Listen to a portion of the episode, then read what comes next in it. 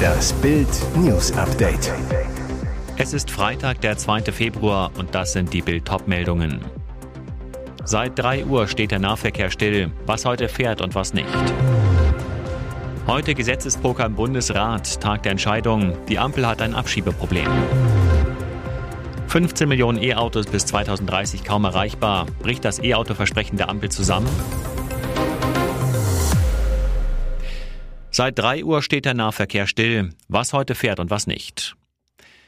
Um 3 Uhr hat der nächste Streik begonnen. Erst die Züge und die Flüge, jetzt der öffentliche Nahverkehr. Es trifft alle Bundesländer außer Bayern. Millionen Deutsche sind laut Verdi betroffen. Wer nicht im Homeoffice bleiben kann, muss zu Fuß gehen, auf Fahrrad oder Auto umsteigen. Megastaus sind sicher. Die Arbeitnehmer in ÖPNV wollen bessere Arbeitsbedingungen erkämpfen. In einigen Bundesländern geht es auch um mehr Geld. Verdi hat bundesweit 90.000 Beschäftigte in mehr als 130 kommunalen Nahverkehrsbetrieben zum Streik aufgerufen. Wie sieht's in den einzelnen Ländern aus? NRW. Keine Straßenbahnen und U-Bahnen. Im öffentlichen Nahverkehr sind vielerorts nur wenig Busse unterwegs. Bestreikt werden nahezu alle großen Verkehrsbetriebe. Trotzdem gilt die Schulpflicht. Hamburg. Am Flughafen wird heute erneut gestreikt. Diesmal haben die Bodenverkehrsdienstleister die Arbeit niedergelegt. Die Folgen für die Passagiere sollen sich aber in Grenzen halten. Im öffentlichen Nahverkehr wird dagegen fast nichts gehen. Die Belegschaft der Hamburger Hochbahn, die Bus und U-Bahn betreibt, streikt. Genauso wie die Beschäftigten der Verkehrsbetriebe Hamburg-Holstein. Berlin und Brandenburg. Verdi will den Bus- und U-Bahn- und Straßenverkehr in beiden Bundesländern weitgehend zum Erliegen bringen. In der Hauptstadt soll der Ausstand allerdings nur bis 10 Uhr andauern. Wie es in anderen Bundesländern aussieht, das lesen Sie auf Bild.de. Heute Gesetzespoker im Bundesrat, Tag der Entscheidung. Die Ampel hat ein Abschiebeproblem. Kann die Ampel den ersten Schritt gehen, um ihr Abschiebeproblem zu lösen? Heute befasst sich der Bundesrat mit dem großen Abschiebepaket. Die Abschiebehaft will verlängert, die Rückführung von Intensivtätern vereinfacht. Aber auf Druck der Grünen ist ein Passus hinzugekommen, wonach allen abzuschiebenden vorab ein Rechtsanwalt zur Seite gestellt werden soll. Hier droht Widerstand von den CDU-geführten Ländern. Fakt ist, in der Bevölkerung brodelt es. Mehr als 80 Prozent der Deutschen haben kein Vertrauen mehr in die Flüchtlingspolitik der Regierung. Ein Grund, im vergangenen Jahr lebten in Deutschland mehr als 200.000 Menschen, die ausreisepflichtig waren. Tatsächlich abgeschoben wurden jedoch nicht mal 16.500. Aber woran scheitern die Abschiebungen? Bild nennt die größten Hemmnisse. Rund 80 Prozent der abgelehnten Asylbewerber können aus den unterschiedlichsten Gründen nicht abgeschoben werden. Top-Hemmnisse, fehlende Reisedokumente und ungeklärte Identitäten. Heiko Teggerts, Gewerkschaftschef der Bundespolizei zu Bild, die Ausländerbehörden sind völlig überlastet. Außerdem fehlt es an Räumen für die Abschiebehaft. Das neue Abschiebegesetz soll die jährliche Zahl der Rückführungen um 600 erhöhen. Um alle abgelehnten Asylbewerber auszuweisen, würden wir mehr als 50 Jahre benötigen, so Teggerts weiter. Sein Fazit, diese Regierung möchte gar nicht im großen Stil abschieben.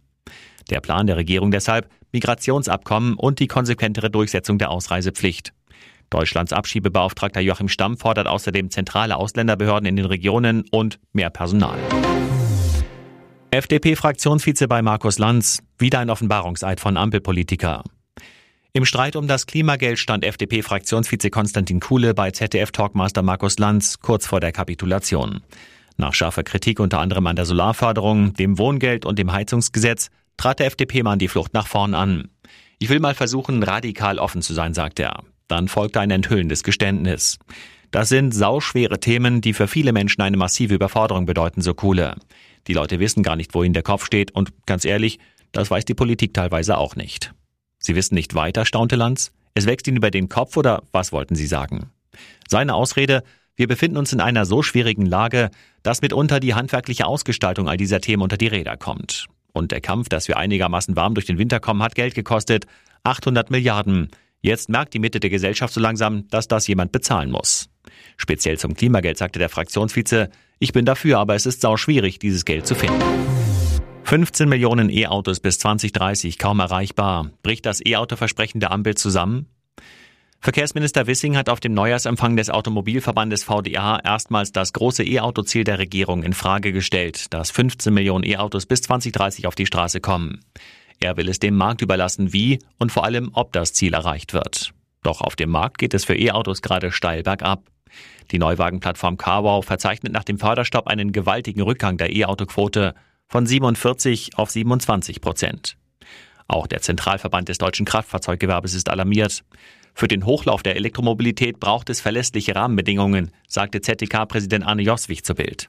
Der plötzliche Förderstopp des Umweltbonus sei alles andere als das. Der Gewerbeverband will bei politischen Entscheidungen künftig mitreden. Auch VDA-Präsidentin Müller kritisiert, die Ampel schaffe es nicht, selbstbestimmte und vorausschauende Handlungsfähigkeit zu entwickeln. Noch weniger schaffe sie es, den Eindruck zu vermitteln, eine Strategie und ein klares Zielbild zu haben.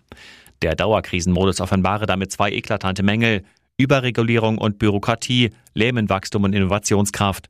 Das führt zu einem zunehmenden Vertrauensverlust, so Müller. Und jetzt weitere wichtige Meldungen des Tages vom Bild Newsdesk. Geheimer Beckenbauerabschied in Luxushotel. Erstmals spricht die Witwe des Kaisers.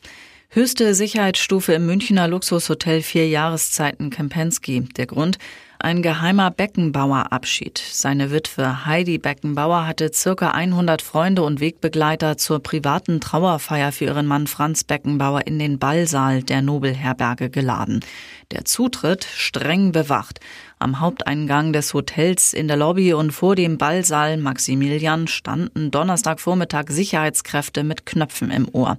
Neben Uli Hoeneß hielt Heidi Beckenbauer tapfer eine tief berührende Rede auf ihren Mann und dessen Menschlichkeit. Es war das erste Mal, dass die Witwe des Kaisers sprach. Sie sagte, ich habe meinen Lebensmenschen verloren, aber dass sie den Mut habe, mit dem riesigen Schmerz zu leben. Die Trauerfeier begann um 12 Uhr. Moderiert wurde sie von Johannes B. Kerner. Der TV-Star sagte sichtlich ergriffen zu Bild, Franz stand so oft neben mir im TV-Studio als Fußballexperte. Seine Familie hat mich gebeten, heute zu moderieren. Da sagt man nicht nein. Neuer Ärger für Hammer Heiko. Erst Haus zerkloppt, jetzt Pornoschock. Der Handwerker sorgte bundesweit für Aufsehen, weil er acht Stunden lang sein eigenes Haus kurz und klein schlug, Schaden 300.000 Euro. Auslöser seine Freundin, die soll fremdgegangen sein. Der hitzige Handwerker sagt zu Bild, ich habe herausgefunden, dass meine Ex hinter meinem Rücken Pornos gedreht hat. Die Videos zeigen sie und ihren Neuen beim einvernehmlichen Sex. Die Staatsanwaltschaft nennt es befugt hergestellte Bildaufnahmen von den Genitalien, dem Gesäß und der weiblichen Brust. Heiko sagt, als ich diese Filme sah, fiel ich in ein schwarzes Loch. Er habe nicht glauben wollen, dass seine Ex so etwas freiwillig gemacht habe. Ich dachte, vielleicht wurde sie dafür unter Drogen gesetzt oder erpresst, sagt er. Der Handwerker schickte die Aufnahmen an den Cousin der Frau. Er hat eine sehr enge Beziehung zu ihr, kennt sie wie kein zweiter. Ich hatte mir Hilfe von ihm erhofft. Der Mann stellt seine Cousine zur Rede und die zeigt Heiko L. an wegen Verletzung des Intimbereichs durch Bildaufnahmen in sechs Fällen. Wenn er die 2400 Euro Strafe zahlt, kommt der Handwerker um einen Prozess herum, aber Heiko L. hat Widerspruch eingelegt. Ich werde dem Richter erklären, wieso ich die Videos versendet habe. Ich hatte vor, etwas Ungeheuerliches aufzuklären, nicht um Pornos zu verbreiten. Sie attackierte die Tochter von GNTM Tessa. Prügelmädchen fleht mit Brief um Verzeihung. Es zerriss ihr als junge Mutter das Herz. Jetzt gibt es wenigstens einen kleinen Trost. Ex-GNTM-Model und Ex-Dschungelcamp-Kandidatin Tessa Bergmeier kümmert sich als alleinerziehende Mutter rührend um ihre Mädchen, vier und acht Jahre alt. Doch jetzt erlebte ihre ältere Tochter Lucy einen Gewaltgau an ihrer Hamburger Grundschule. Sie wurde zusammengeschlagen, sogar die Polizei wurde eingeschaltet. Tessa zu Bild, Lucy wurde von einer Mitschülerin gepackt, angegriffen, ins Gesicht geschlagen, getreten und zu Boden geschleudert. Dann haute die Täterin Lucys Kopf mehrmals gegen ein Metallgeländer. Das ging laut Zeugen fünf Minuten lang. Die Schlägerin ist selbst noch ein Kind, strafrechtliche Konsequenzen drohen ihr deshalb nicht, aber der Ausschluss von der Nachmittagsbetreuung der Schule und die Anzeige bei der Polizei haben offenbar Wirkung gezeigt, das Mädchen überreichte Tessas Tochter über eine Lehrerin ein selbstgemaltes Bild.